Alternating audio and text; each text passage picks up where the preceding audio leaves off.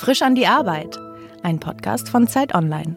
25 Fragen über Arbeit, Glück und Geld.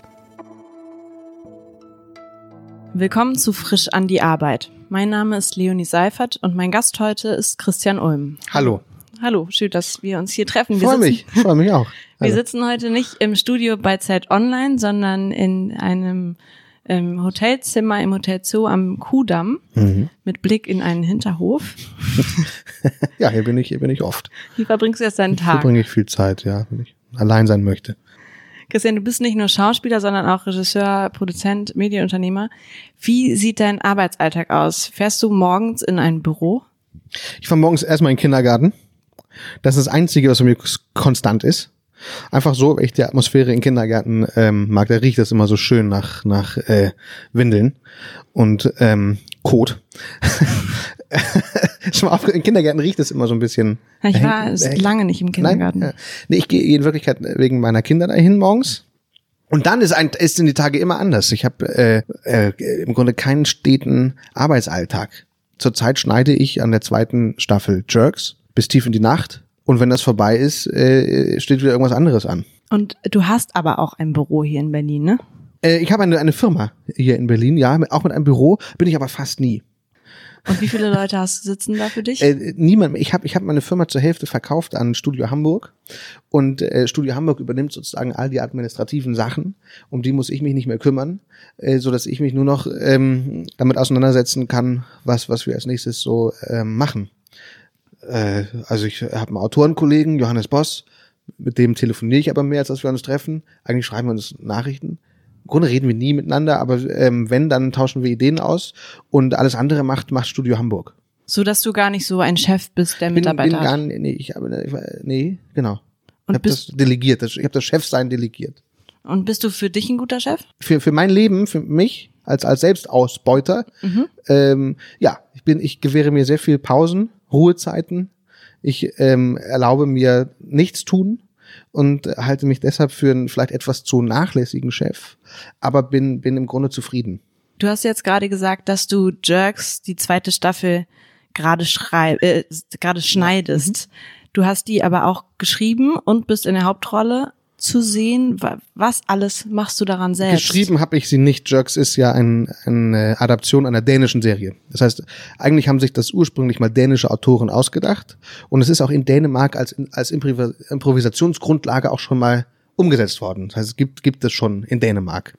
Wir haben die Improvisationsgrundlagen, es sind ja keine Drehbücher, dadurch, dass es keine Dialoge gibt, die sind ja alle frei am Set äh, improvisiert, aber es gibt Plotbücher, die haben wir aus Dänemark gekauft und haben die dann versehen mit eigenen Geschichten aus, aus unserem echten Leben haben die aber auch hier und da überhöht und so weiter. Und das habe ich aber nicht allein gemacht, sondern das habe ich mit, mit Johannes Boss gemacht, einem äh, Autorenkollegen. Und, ähm, und das Tolle an der Improvisation ist, dass du als Regisseur eigentlich auch nur guckst, dass es den anderen gut geht. Denn äh, jeder Schauspieler spielt seine Rolle selbst, ohne, ohne einen Text, den du ihm vorher gegeben hättest. Was gibst du dann deinen anderen Schauspielern?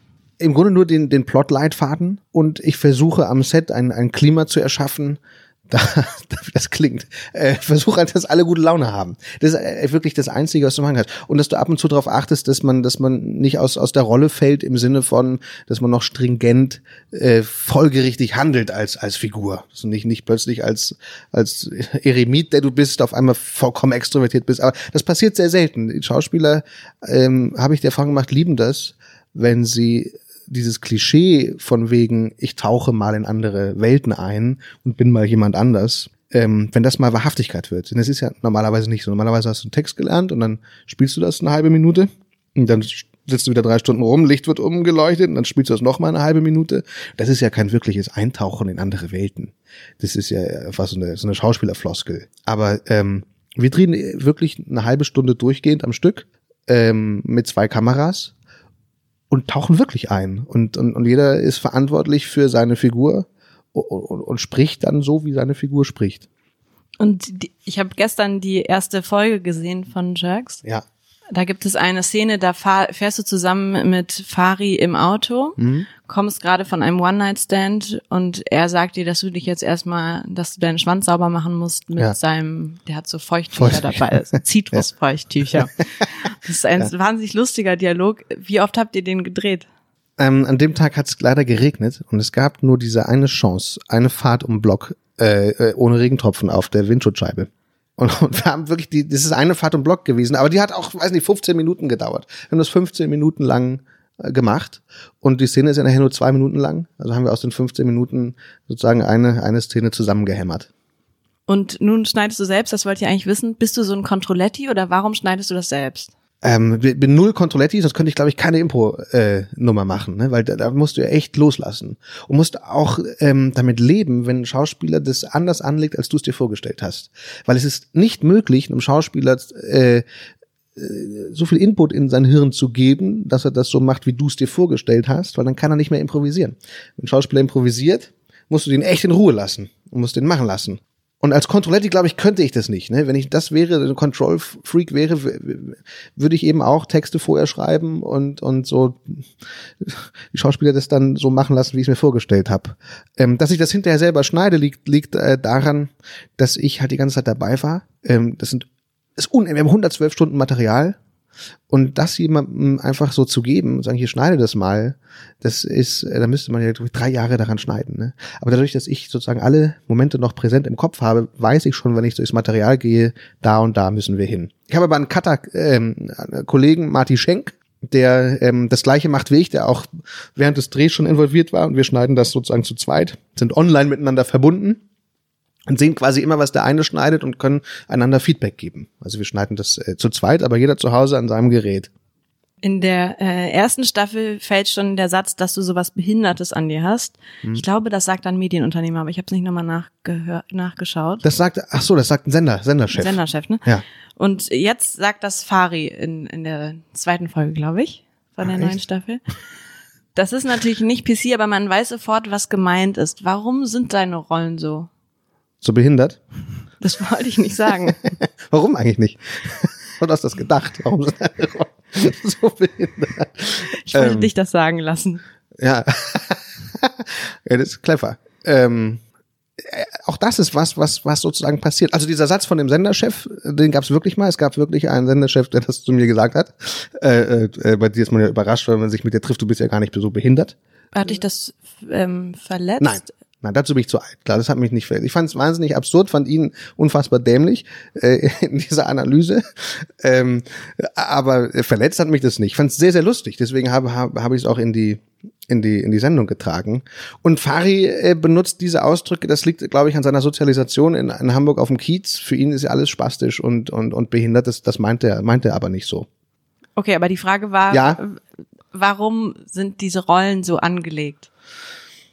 Was meinst du mit alle Rollen oder alle Rollen, die ich spiele, warum die alle behindert sind? Findest du, dass ich immer behinderte Typen gespielt habe? Nein, nein, ich möchte, das möchte ich überhaupt nicht sagen. Wir drücken es mal anders aus. Ja. Ähm, diesem Serien Christian Ulm in Jerks, dem passieren dauernd peinliche Dinge. Ach so, ja, das stimmt. Ähm, warum beschäftigst du dich schon immer mit Scham und Pein? Ich äh, schäme mich sehr schnell und habe als Kind darunter gelitten. Ich glaube, als Kind habe ich mich 24 Stunden durchgehend geschämt, auch auch im Traum nachts von Scham, also wirklich 24 Stunden Scham. Ähm, und habe irgendwann gemerkt, deswegen schäme ich mich zwar noch, aber wie in einer Out-of-Body-Experience aus dem Körper hinauszutreten und diese blamablen, peinlichen Situationen, die mir so wehtun, von außen zu betrachten und habe gemerkt, dass aus der Perspektive diese Momente unfassbar lustig sind. Dass all das, was wofür du dich schämst, im Grunde so egal ist. Also warum soll man nicht ähm, äh, weiß nicht mal, auch in, in ein Katzenklo äh, scheißen, wenn die Toilette äh, kaputt ist. Ne? Ähm, das von außen betrachtet äh, macht das alles Sinn. Man weiß aber auch, in was für einer, wie sich das anfühlt gerade, wie schmerzhaft diese Scham ist. Und das Lachen, das du, das sich einstellt, wenn du von außen drauf guckst, das ist wahnsinnig wohltuend. Das ist, das ist äh, heilsam. Das ist wie wie Medizin. Und eigentlich ist ist ähm, die Idee peinlichen Momenten etwas Komödiantisches zu verleihen, eine Art ähm, Heilung. Es ist, ist ein Heilungsprozess, ne? Oder, oder, oder, oder trostspendend. Hat Peinlichkeit, hängt das zwangsweise mit Schüchternheit zusammen? Nee, das glaube ich nicht. Ähm, Fari zum Beispiel ist, ist ja, würde ich sagen, eher ein extrovertierter Typ. Ähm, kennt das aber auch, ähm, dass er sich schämt. Die Brüche sieht man auch in Jerks manchmal, dass selbst so ein Typ wie Fari, äh, äh, es gibt zum Beispiel einen Moment, der sitzt da auf, auf, auf einer Geburtstagsfeier und wird dabei erwischt, wie er gerade einen, einen Witz über Behinderte macht und in dem Moment äh, merkt er, dass äh, das darf ich eigentlich nicht und es ist ihm un unangenehm. Ähm, gibt's bei Fari in Jerks ist es ja auch oft so, dass er, dass er anfängt zu lügen oder seinen besten Freund Christian äh, verrät auch um peinliche Situationen zu umgehen.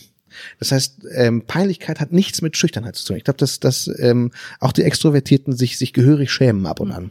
Und warst du ein schüchterner Junge? Ja, ja.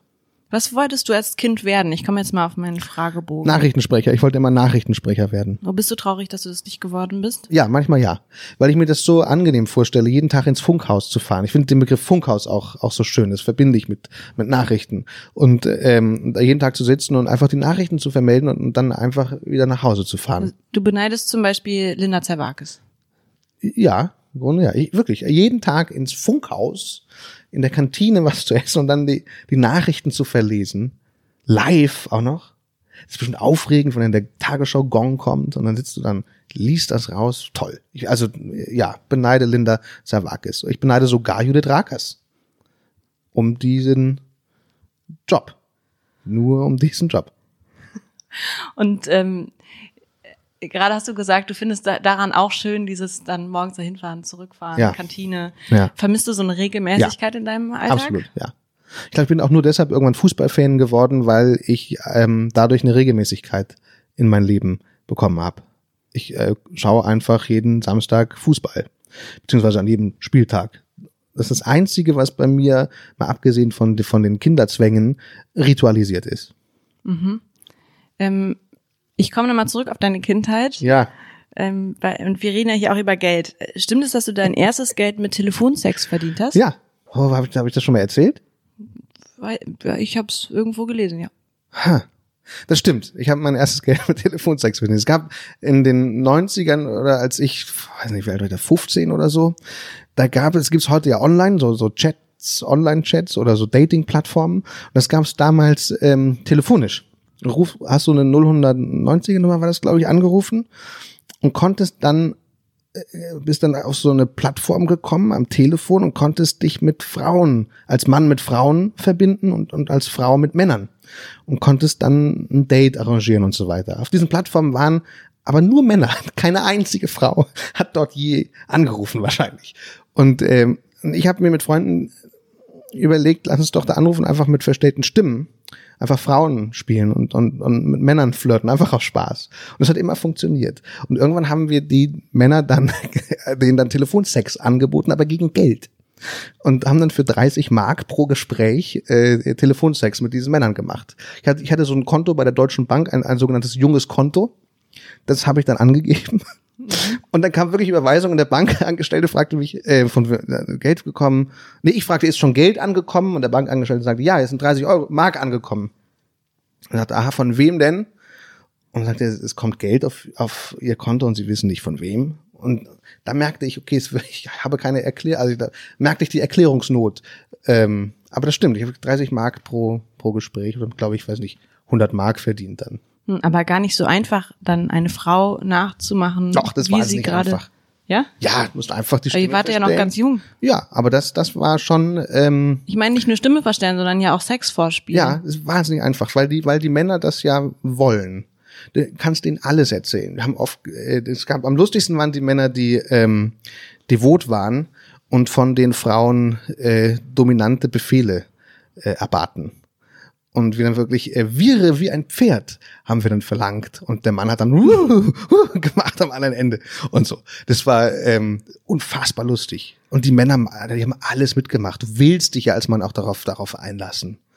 Ähm, und ich glaube, du musst auch gar nicht gut stöhnen oder so. Ähm, ich glaube, du musst einfach nur, du hätt, man hätte auch einfach nur atmen können, in den Hörer reinatmen, so. Das hätte die genauso äh, äh, erregt. Ne? Die brauchten einfach die Vorstellung, da ist einer am anderen Ende, der angeblich all das tut, was, was, was äh, man sich wünscht. Aber diese Karriere hast du nicht äh, fortgesetzt. Nee, irgendwann war das dann langweilig, weil es wirklich auch so einfach war, weil man auch nie aufgeflogen ist. Es gab aber viele Männer, die einfach nicht überwiesen haben. Und was habt ihr dann gemacht? Ja, gar nichts natürlich, aber, aber das war eigentlich eine Frechheit. Ne? Also äh, wir haben ja immerhin eine Dienstleistung angeboten und, Ja. äh, und dafür aber kein Geld bekommen. Unverschämtheit. Du hast dann ähm, beim Radio gearbeitet vor dem Abitur und vor dem Abitur auch noch eine Kindersendung auf RTL moderiert. TV-Moderator sein in der Oberstufe ist ja ein ganz cooler Nebenjob. Was warst du für ein 18-Jähriger? Ich habe jetzt so ein ganz komisches Bild. Also ein 18-Jähriger, der schon mit Telefonsex Geld verdient hat und ähm, Ja. dem alles peinlich war, aber trotzdem bei RTL Kindersendungen moderieren, auch vielleicht wieder peinlich. ja. Ich war, ich war da sehr blau, naiv. Ich habe, da hing ein Aushang im offenen Kanal in Hamburg. Ich habe im offenen Kanal immer so Radio gemacht und auch Fernsehen. Das war so wie YouTube eigentlich, nur im Kabelnetz. Also jeder konnte da selber sein Zeug machen. Und, ähm, und da hing so ein Aushang, äh, Moderatoren für RTL gesucht. Und das fand ich toll. Dann habe ich Castings gemacht, aber habe mir nie Gedanken darüber gemacht, worum es eigentlich geht. Das war mir zwar bewusst, es geht um eine Kindersendung von Disney, aber ich war, die, war nur auf diesen Moderatorenjob aus. Und als ich ihn dann hatte, war ich total glücklich. Und erst als ich im Studio stand, neben Mickey Mouse und, und so eine karottenfarbene ähm, äh, Hose anhatte und man mir meine Brille wegnahm, weil äh, in der Disney-Welt darf nur Daniel Düsentrieb Brille tragen. ist wirklich ein, ein Gesetz. Also Brille gilt als, als krank und die Disney-Welt ist ja, ist ja heil und nur Düsentrieb darf Brille tragen. Also ich trug Brille, aber habe auch nie was gesehen und musste so Sätze sagen wie Dumbo ist mein Lieblingselefant, die ich, die ich in diesen Drehbüchern immer nur so als so Vorschläge erachtete. Ich dachte, das sind so Stichwörter. Da steht so, Dumbo ist mein Lieblingselefant. Da soll ich wahrscheinlich sowas sagen wie, ja, ich, ich guck, guck gern Dumbo oder, oder so. Aber ich musste wirklich diese Sätze so sagen. Und das war eine, eine niederschmetternde Erfahrung, weil du natürlich dann mit 18 dich äh, un, unsäglich schämst, wenn das im Fernsehen läuft und von allen Leuten geguckt wird, die du, die du so kennst und von denen du auch gemocht werden möchtest. Zum Beispiel Schulkameraden. Ja, natürlich. Äh, Schulkameraden und so. Und wie haben die reagiert? Ähm, naja, die, die guten Freunde wissen, die wus wussten ja über meine ähm, Schmach, dass ich das nicht so geil finde. Ist, äh, ehrlicherweise hat das kaum einer gesehen. Da hatte ich Glück. Das lief ja sonntags morgens um neun Uhr. Und- Aber meine Fantasie, dass es Leute sehen könnten, hat schon ausgereicht, um mir gewaltige Schmerzen äh, zuzufügen. Und sag mal, warum hast du das gemacht? Warst du so wahnsinnig ehrgeizig oder wolltest du einfach Geld verdienen oder Nein, ich unbedingt ja- vor die Kamera? Ich, ich ging damals davon aus, dass jeder, der, den ich im Fernsehen sehe, das, was er da macht, selber macht. Ich dachte, dass sogar das Karl-Heinz Köpke sich die Nachrichtentexte selber schreibt. Die das- Nachrichten selber ausdenken. oder sogar selber ausdenkt. Ähm, und, und ich hatte äh, keine Ahnung, dass das aber gerade im Falle von Disney eine Maschinerie ist, die dahinter steckt und du als der Typ vor der Kamera echt nur ein Fraggle bist, der sozusagen komplett gesteuert wird. Leute ziehen dich an, Leute nehmen dir die Brille weg, frisieren dir die Haare. Dann kommen drei Leute von Disney, die darüber sprechen, wie deine Frisur auszusehen hat. Und du bist echt nur so ein, so ein Vogel, der, dem man da ein neues Federgewand übergestülpt hat. Oder auch, auch, das wusste ich alles nicht. Ne? Und ich dachte halt, ich kann das machen, worauf ich so eine Lust habe, nämlich vor der Kamera stehen und, und Sachen erzählen, die ich lustig finde oder die ich, die ich ne, oder so einen Moderatoren spielen, den ich mir ähm, ausmalte. Aber das, das war ja nicht so. Das war meine erste Erfahrung. Danach habe ich auch echt gedacht, ich mache nie wieder Fernsehen. War dann aber ja nicht so. Nee, weil, weil ich dann ähm, zu MTV kam und MTV war dann so, wie ich es mir vorstellte. Da war, war ja jeder ähm, seiner eigenen Moderationsweise ähm, Herr. Du äh, warst dann bei MTV, hast dann aber auch äh, den tollen Film Herr Lehmann gedreht. Und mittlerweile produzierst du eben, wie wir schon drüber gesprochen haben, einen Lebenslauf mit vielen Wendepunkten hast du. Würdest du es auch so sehen? Nee, ich habe immer das ge gemacht, was ähm, manchmal habe ich auch Sachen gemacht, an denen ich keine Lust äh, hatte. Aber Wendepunkt, nee, eigentlich hat sich nie wirklich was gewendet. Ein Wendepunkt wäre, wenn ich irgendwann einen Bauernhof betrieben hätte und mich selbst verpflegt hätte mit Ziegen und, und Hühnern und so. Dann, dann würde ich sagen, das ist jetzt echt ein Wendepunkt. Aber ich habe ja immer Sachen gemacht, die zu tun haben mit ähm, Fernsehen und Film. Hat sich immer irgendwo etwas gedreht, wo entweder Ton aufgenommen wurde oder, oder Bild. Drehst du Liebeskomödien, damit du dir Ulm TV leisten kannst? Nee, Ulm TV hat sich irgendwann selber getragen, aber damit ich ähm, sind durchaus auch natürliche Jobs gewesen, die man auch äh, macht, weil man damit äh, Geld verdient, ja. Also einfach um nicht nicht Ulm TV zu finanzieren, sondern auch sich selbst. Ja, weil sonst spielst du ja Rollen, die du dir selber ausdenkst, die Ja. einfach aus dir herauskommen, ne? Mhm. Und dann ist es ja ein ziemlicher Unterschied, wenn man eine Hauptrolle in einem Kinofilm spielt Ja, oder auch eine. Nebenrolle, wo Ja. jemand anders einem aber sagt, was Absolut. man spielen muss. Mhm. Kommst du damit klar? Ja, weil das ähm, ich vergleiche das immer gerne mit mit der Fußballwelt, wo du einmal Trainer bist und einmal einfach als Stürmer vorne stehst und dann sagt dir einer, äh, pass auf, du musst da immer vorlaufen und dann kriegst du die Flanke von Fari und dann haust du die da rein und dann ist dein Job nur da vorne im Sturm auf die Flanke zu warten und die reinzuhauen. Das ist aber auch ein, ein, ein sehr erfüllender Job. Und dann hast du ähm, auch die Möglichkeit, äh, wieder in einem anderen Job äh, Trainer zu sein und, und, ähm, und, und noch mehr zu entscheiden. Und ich glaube, dieses, dieses Wechselspiel, äh, das, das ist ganz wohltuend. Ich stelle jetzt mal ein paar Fragen mit verschiedenen Antwortmöglichkeiten. Geil. Was bedeutet für dich Glück bei der Arbeit? Nichts zu tun zu haben, wenn der Arbeitstag schnell vorübergeht? Oder das zu tun, was du beruflich wirklich tun möchtest, auch wenn das dich manchmal überfordert oder dazu führt, dass du dich nicht mehr bewegst, zum Beispiel? Ja, das letzte. Denn die anderen beiden Dinge sind ja nur Ausdruck von äh, davon, dass man den Job eigentlich nicht gerne macht. Also wenn man sich danach sehnt, dass der Tag schnell vorbei ist, willst du ja eigentlich nur deine Ruhe haben. Es gibt ja auch immer so Leute, die auf Facebook oder auf Twitter posten, "Hä, Montag, und dann kommt immer so ein Montagsgif, wo irgendeine, irgendein Cartoon gerade irgendwie ein Gully runterfällt vor Schreck, weil Montag ist oder so. Also, und freitags immer, ja, auch, also nur fürs, was das finde ich so frustrierend. Also wenn, wenn ich, das könnte ich nicht, ne, das ist immer so, ich habe mal bei Karstadt Schuhe verkauft, weil meine Eltern mich dazu gezwungen hatten, weil ich nach dem Abi so rumhing. Und die haben gesagt, wenn du, du kannst nicht einfach rumhängen, du musst irgendwas machen, dann hab ich, haben die mich gezwungen, bei Karstadt Schuhe zu verkaufen. Und da fühlte ich mich so. Da war ich, oh, scheiße, Montag. Und da hast du noch fünf Tage in diesem, ist, wenn ich mir vorstellen würde, ich würde das ein Leben lang machen, das würde, würde mich, ähm, ich würde sterben wahrscheinlich. Wovor fürchtest du dich am Arbeitsplatz? Überforderung, Langeweile oder den Kollegen? Ich finde das alles keine furchteinflößenden, was war das erste? Überforderung. Davor habe ich keine Angst, finde ich, finde ich immer ganz spannend und aufregend, wenn ich überfordert bin. Langeweile genieße ich total. Ich finde es ganz schön, sich zu langweilen. Wann hast du denn Langeweile bei der Arbeit? Naja, wenn ich, wenn ich als Schauspieler engagiert bin und, äh, und eine Figur spiele und dann gibt's eine Umbaupause, weil, weil geleuchtet wird und dann hängst du drei Stunden rum und langweilst dich zu Tode.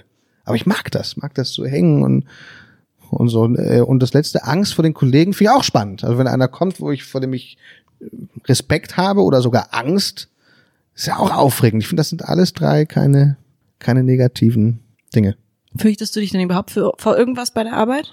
Das Einzige, wovor ich mich fürchte, sind Talkshow-Auftritte. Das, das ähm, Machst du auch gar ist, nicht? Nee, das ist so ein äh, Urtrauma bei mir. Ich, ich, also auch, äh, es geht nur um so Talkshows wie NDR Talkshow 3 nach 9 und so, wo so viele Leute in der, im Kreis herumsitzen. Und jeder hat so seine zehn Minuten. Jeder hat zehn Minuten und dann bist du der Letzte und bist vorher schon eingelegt. Oder noch schlimmer, du wirst zwischendurch auch mal zur Gesundheitsreform befragt äh, und sollst auch mal kurz was sagen, warst aber gerade weggenickt. Und es ist bei mir so wie früher, wenn eine Skireise zu Ende gegangen ist mit, mit dem christlichen Verein junger Männer oder, oder Klassenreise, wo alle nochmal ihr Erlebnis schildern und du sitzt da und es fällt dir nichts ein. Das gezwungene Gespräch in der Gruppe, das hasse ich. Das, das ähm, ist sehr irrational. Ähm, äh, irgendein Trauma in mir. Ich kann in diese Talkshows nicht, nicht gehen. Und die sagst du jetzt alle ab. Da habe ich es mein Leben lang abgesagt. Glaubst du, dass berufliche Zufriedenheit dadurch entsteht, dass man seiner Berufung folgt? Oder könnte es genau andersrum sein, dass man mehr Zufriedenheit hat, wenn man nichts macht, womit man sich stark identifiziert? Ja, das habe ich mal ähm, gelesen, ich weiß gar nicht wo, dass Wissenschaftler gesagt haben oder Leute, die da geforscht haben, dass Leute eigentlich äh, viel glücklicher sind oder erwiesenermaßen sogar glücklicher sind, wenn sie sich ähm, nicht mit ihrer Arbeit identifizieren, sondern einen Job machen, den sie so okay gerne machen und sich aber dann zu Hause mit, mit ihren Aquarellen oder mit dem Schlagzeugspielen im Keller oder so äh, identifizieren, weil dann eine berufliche Niederlage dich zu Hause nicht mehr belastet. Während wenn du dich identifizierst mit deinem Job, nimmst du es ja permanent mit nach, mit nach Hause. Genau, aber wie ist für dich? Ich, ich kenne es ja nur so, ne? Ich habe ja im Grunde keinen keinen Job. Ich mache ja echt wirklich äh, eigentlich immer nur die Sachen, die ich ähm, gerne mache und und äh, die die mir auch an die Nieren gehen. So, aber ich mache ganz selten Sachen, wo, wo ich sage, äh, das ist mir jetzt echt egal, das mache ich jetzt und, und, und tschüss. Passiert auch, aber ist echt selten. Ist Arbeit für dich negativ besetzt? Nein. Nee, ich arbeite, arbeite gern. Es gibt, gibt eben auch Jobs, wo man äh, manchmal das Gefühl hat, okay, da hat dich jetzt die Summe, die du dafür bekommst, äh, am meisten gereizt. Das merkt man aber oft erst, während man den Job aus, ausführen muss. Und dann ist es Arbeit, dann ist es, dann ist es anstrengend. Aber äh, grö Siehst du, größtenteils jetzt sagst du selber, so. dann ist es Arbeit, dann ist es anstrengend. Ja. Also klingt so, als wäre Arbeit etwas Negatives. Ach so, das, du meinst grundsätzlich der Begriff Arbeit. Ja. Ja, der ist negativ besetzt. Und Weil ich, das merke ich jetzt, weil weil ich immer differenziere, äh, ich immer sage, eigentlich arbeite ich gar nicht. was ja jetzt objektiv nicht stimmt. Eben, aber ich sage das deshalb so, weil für mich offenbar der Begriff Arbeit negativ besetzt ist. Mhm. Arbeit scheint für mich ein Begriff zu sein, der bedeutet, ich tue etwas, das anstrengend ist, um ähm, äh, ein Auskommen zu haben. Und, und das, was ich wirklich tue, würde ich eigentlich nie als Arbeit bezeichnen. Als was denn? Als ähm, ich hasse dieses Wort Hobby, weil das so weil das furchtbar klingt. Freizeit, Freizeitgeschäft auch furchtbar. Es ist ja ähm, aber es ist sozusagen das, was ich früher, als ich noch zur Schule ging, immer am Nachmittag gemacht habe, das mache ich halt jetzt den ganzen Tag. Ja, ich suche ein anderes Wort, aber wenn Es du nicht so sagen willst, du machst ja. den ganzen Tag dein Hobby und Freizeit hast du ja dann auch nicht. Nee, sage ich nicht. Wenn Das du da schneidest. Wort. Das ist einfach, ich, le- man, man lebt. Man, man lebt. Ich lebe. Wenn du was ändern könntest, hättest du dann gerne mehr Freizeit, mehr Freiheit, mehr Sinn oder mehr Geld? Mehr Geld natürlich. Weil dann kannst du dir all das andere kaufen. Mehr Freizeit, mehr Freiheit, mehr Sinn. Das kannst du dir alles kaufen, letztlich. So fies das klingt, aber das ist so. Und wahrscheinlich da, wo du wohnst, in Potsdam, gibt es viele Menschen, die nicht mehr arbeiten müssten, weil die genug Geld haben. Oder die vielleicht auch gar nicht mehr arbeiten. In Potsdam gibt's alles. Es gibt, gibt auch Menschen, die ähm, dort in, in, in prekären Verhältnissen wohnen. Und gehörst du zu denen, die eigentlich jetzt schon in den Ruhestand gehen können? Nee, leider nicht. Dazu lebe ich zu verschwenderisch. Für was verschwendest du dein Geld? Ja, jetzt zum Beispiel habe ich mir zwei Schnittplätze äh, gekauft, um, um, um Jerks zu schneiden, weil ich jetzt hasse, immer in einem Raum zu sitzen. Und, äh, und habe jetzt äh, auf, dem- auf dem Dachboden mir einen Schnittplatz eingerichtet und ähm, in meinem Büro. Und pendel immer hin und her. Wenn ich keinen Bock mehr habe, unten zu sitzen, gehe ich hoch. Das ist natürlich komplett verschwenderisch, weil, du, weil ich habe mir ein komplett zweites Schnittsystem äh, aufs Dach gestellt äh, und das sich online immer synchronisiert. Also ich, ich muss nicht meine Festplatte hin und her tragen. Und das, ähm, das muss man natürlich nicht. Das hätte man natürlich auch total sparen können, das Geld. Und wie teuer ist so ein Schnittplatz? Doch, das, das, das ist schon so ein, äh, so ein unterer dreistelliger Betrag. Ähm, Ja, aber es ist eben Verschwendung, ne? Das war ein Beispiel für meine Verschwendung oder oder ich ähm, ja, ich mache ich mach schlimme Sachen, die ich die ich auch auch ungern erzähle, weil sie weil sie weil sie wirklich auch äh, peinlich sind, aber wo ich wo ich echt Geld verschwende für, für Sachen, ähm, die echt unnötig sind. Auch verraten noch eine so eine Sache. Ich grade manchmal ab in, in bei langen Flügen, weil ich es hasse, mit zwei Kindern äh, in der Economy-Klasse zu sitzen. Wirklich, das äh, und da gebe ich mir Geld aus, wo, wo meine Familie mich ähm, mit mir zwei Tage nicht spricht, weil ich das gemacht habe. Die genießen das zwar, dann äh, in der Business Class mehr Beinfreiheit zu haben, aber sind wahnsinnig sauer, dass ich dafür das Geld ausgegeben habe. Aber ich ähm, mache manchmal solche furchtbaren Dinge. Ja, aber deshalb habe ich nicht nicht ausgesorgt. Okay, verstehe. Was hat deinen beruflichen Werdegang besonders geprägt? Das Bedürfnis nach Sicherheit, Interesse an Geld oder Anerkennung in deiner Familie oder bei Freunden? wahrscheinlich im Laufe, ich bin jetzt so also alt auch schon, 42 und im Laufe der Zeit alles drei wahrscheinlich. Ne? Es gab am Anfang, äh, bin ich mir sicher, ist es die Anerkennung von Freunden. Du machst so eine Radiosendung und willst, dass das die Klasse hört und dass alle das toll finden. Dann äh, hatte ich äh, eine ganz starke Sicherheitsphase, äh, Phase, wo ich Schiss hatte davor, ähm, pleite zu gehen oder zu sterben, viele Versicherungen abgeschlossen habe. Und das ist aber kombiniert mit diesem Geldding, weil Geld, verdienen Geld äh, auf die hohe Kante legen, ist ja auch wieder so ein Sicherheitsding. Aber wirklich getrieben hat mich all das, glaube ich, nicht. So, so äh, pathetisch das klingt. Aber getrieben hat mich eher die Lust oder der Spa wirklich der Spaß an, an, an diesem Job. Und worauf könntest du jetzt eher verzichten? Auf Anerkennung oder auf Geld? Ähm, also auf Anerkennung, dass mich niemand mehr anerkennt. Also alle, alle das, es gar keine Anerkennung mehr gibt oder dass alle das Scheiße finden, was man macht. Das ist ja nochmal ein Unterschied. Also, oder dass ich, oder dass ich die Anerkennung Dass nicht niemand nicht mehr was dazu wahrnehme. sagt. Du machst so Jerk, aber Jerks, aber niemand, Niemand sagt, sagt- hey, hast du gut gemacht. Keiner sagt das. Aber ich krieg wahnsinnig viel Geld dafür und kö- könnte in der Business Class wieder in Urlaub Ja. fliegen. Das ist wirklich eine was schwierige versandet leider, Ja. diese ganze Serie. ja, aber dann würde ich natürlich auf das Geld verzichten. Ja. Weil ja, weil das ist natürlich, das brauchst du schon. Also ich ähm, äh, saug das auf wie ein Schwamm, was Leute zu Jerks sagen. Das, das interessiert mich wahnsinnig. Und, und ich glaube, darum macht man das. Darum sitzt man da bis nachts. Äh, du willst ja auch so ein bisschen pieksen und, und mal eine Szene bauen, wo du dich fragst, oh Gott, wie wird darauf wohl reagiert werden? Ähm, äh, finden Leute das jetzt echt noch lustig oder oder sind wir hier wirklich schon in einem Bereich, wo es darf man das überhaupt noch? Und das ist geht ja immer nur im im, im Austausch mit mit dem, der es guckt. Also ich liebe auch, wenn Leute sich echauffieren über Jerks. Nicht, nicht aus einer arroganten Haltung heraus sagen würde, oh, da haben wir jemanden aufgeregt, sondern weil ich diese Debatte mag. Ähm, was darf Humor eigentlich? Und auch, auch das ähm, Witzverständnis von Leuten. Ne? Leute, die, die wirklich immer sagen, man darf nicht Behinderte zum Beispiel zum Gegenstand von humoristischer Betrachtung machen was ich äh, total Quatsch finde, weil Lachen ist ja nicht immer automatisch Karneval und Mario Barth und wir lachen jetzt über einen Behinderten, sondern Lachen ist, ist eben oft auch Trost.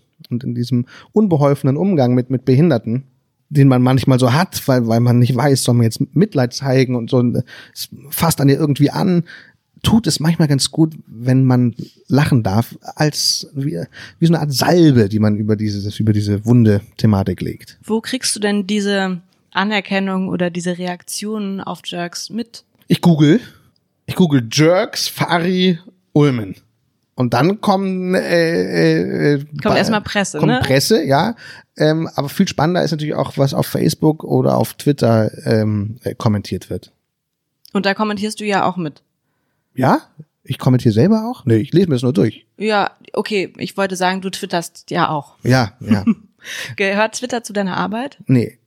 Und, und aber, aber es gehört immer mehr zu dem Job. Ich kenne ganz viele Kollegen, die eigentlich gar nicht das machen würden. Die auch sagen, ich will nicht auf Twitter, ich weiß nicht, was soll ich jetzt auf Instagram machen? Jetzt muss ich wieder eine, eine scheiß Instagram-Story machen. Also auch Kollegen, wo du denkst, die, die, haben total Spaß daran. Guckst du so eine Instagram-Story von denen an und denkst, Wahnsinn, was sie sich alles einfallen lassen. Und dann erfährst du, nee, äh, eigentlich würden die das gar nicht mehr. Aber es gibt so eine Not, habe ich das Gefühl, weil viele auch das Gefühl haben, wir werden nur noch angefragt für Jobs oder sind überhaupt nur noch relevant, wenn wir viele Follower haben. Und diese neue Messlatte, Follower, die ähm, setzt viele unter Druck, habe ich manchmal das Gefühl. Und ähm, ich, mich auch. Also ich habe auch immer das Gefühl, ich denke, ich muss ich auch was twittern jetzt oder, oder auch bei Jerks, wo ich meine, ich müsste auch jetzt eigentlich viel mehr Follower haben, damit ich mehr Leute auf die Serie aufmerksam machen kann und so. Das ähm, äh, ist furchtbar. Eigentlich muss man sich davon komplett befreien. Also eigentlich müsste man seine ganzen Facebook, Twitter und Instagram-Accounts löschen, um sich diesem Stress nicht auszusetzen. Noch eine Max Frisch Frage. Kannst du den Gedanken zulassen, dass es für den Gang der Welt völlig egal ist, dass du deiner Arbeit nachgehst? Oder deinem Hobby? Ja, ich finde das sogar total beruhigend. Ähm, denn ich habe das mal, äh, das war für mich so ein Schlüsselerlebnis. Ich habe wahnsinnig, zur MTV-Zeit noch, da war ich so Anfang 20 und hatte so, ein, so eine Sendung gebaut, die mir wahnsinnig wichtig war. Und die ist aber nicht geglückt. Ich war sehr unglücklich darüber und fand es furchtbar, was wir da gemacht haben. Und war total deprimiert und sah, war dann irgendwann abends mit Freunden unterwegs und dann sagte jemand, ah, wer bist du? Der Christian, und was machst du so? Und ich merkte, der hat noch nie was von mir gesehen im Fernsehen oder so und fand das aber total wohltuend, weil ich dachte, guck mal, wie, eigentlich ist es doch egal, ob du jetzt eine scheiß Sendung gemacht hast oder nicht. Es gibt Leute, die haben das noch nie gesehen, das spielt für die überhaupt keine Rolle. Und ähm, deswegen hat das für mich sogar was Tröstliches, dass meine Arbeit für den, für den Lauf der Dinge letztlich irrelevant ist. Deswegen darf ich auch scheitern. Ähm, du hast vor ganz vielen Jahren mal gesagt, dass du deinen Opa um seine Rente beneidet hast, weil der irgendwie immer so im Garten saß ja. und morgens spazieren ging. Wie ist das heute für dich? Ist die Aussicht auf Rente für dich Motivation, Schrecken? Absolut oder unerheblich? Nee, freue ich mich riesig drauf. Seit ich Kind bin, freue ich mich darauf, dass ich einfach vor dem Haus sitze. Mein Opa saß immer vor dem Haus mit so einem Stock, den ganzen Tag, einen Stock in der Hand und saß mit dem Stock in der Hand auf einem Stuhl vor dem Haus und, und hat sich alle halbe Stunde ist immer aufgestanden und ist immer auf und ab gelaufen.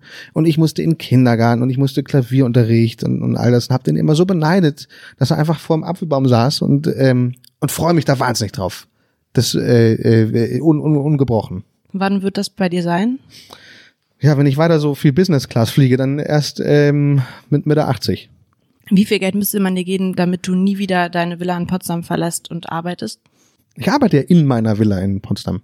Okay, ich habe die Frage falsch formuliert. Ähm, wie viel Geld müsste dir, man dir geben, damit du nie wieder diesem dieser Hobbyarbeit nachgehst? Das ist unbezahlbar. Das würde ich nicht, also man kann mir gerne sehr viel Geld geben, aber damit würde ich nicht aufhören. Dann, äh, dann das ist, das, den Betrag gibt es nicht. Das heißt, womit würdest du aufhören, wenn du genug hättest? Ähm, Dinge zu machen, auf die man so Mittelspaß hat. Ich mache ja viele Sachen auch ab und zu, wo, wo man sagt, ähm, das ist nett, das ist, kann man machen, aber da hat es hat auch viel damit zu tun, dass man davon lebt. Und ähm, ich würde, glaube ich, wenn ich Wahnsinn Trilliardär wäre, würde ich äh, ganz viele, viel weniger arbeiten einfach, ja, aber dann nicht mehr gar nicht mehr. Glaubst du, dass du deine beste berufliche Position noch vor dir hast, bereits hattest oder dass du die gerade inne hast. Mich gerade inne, glaube ich. Herzlichen Glückwunsch. Danke. Vielen Dank für das Danke. Gespräch, Christian Ulm. Vielen Dank. Danke.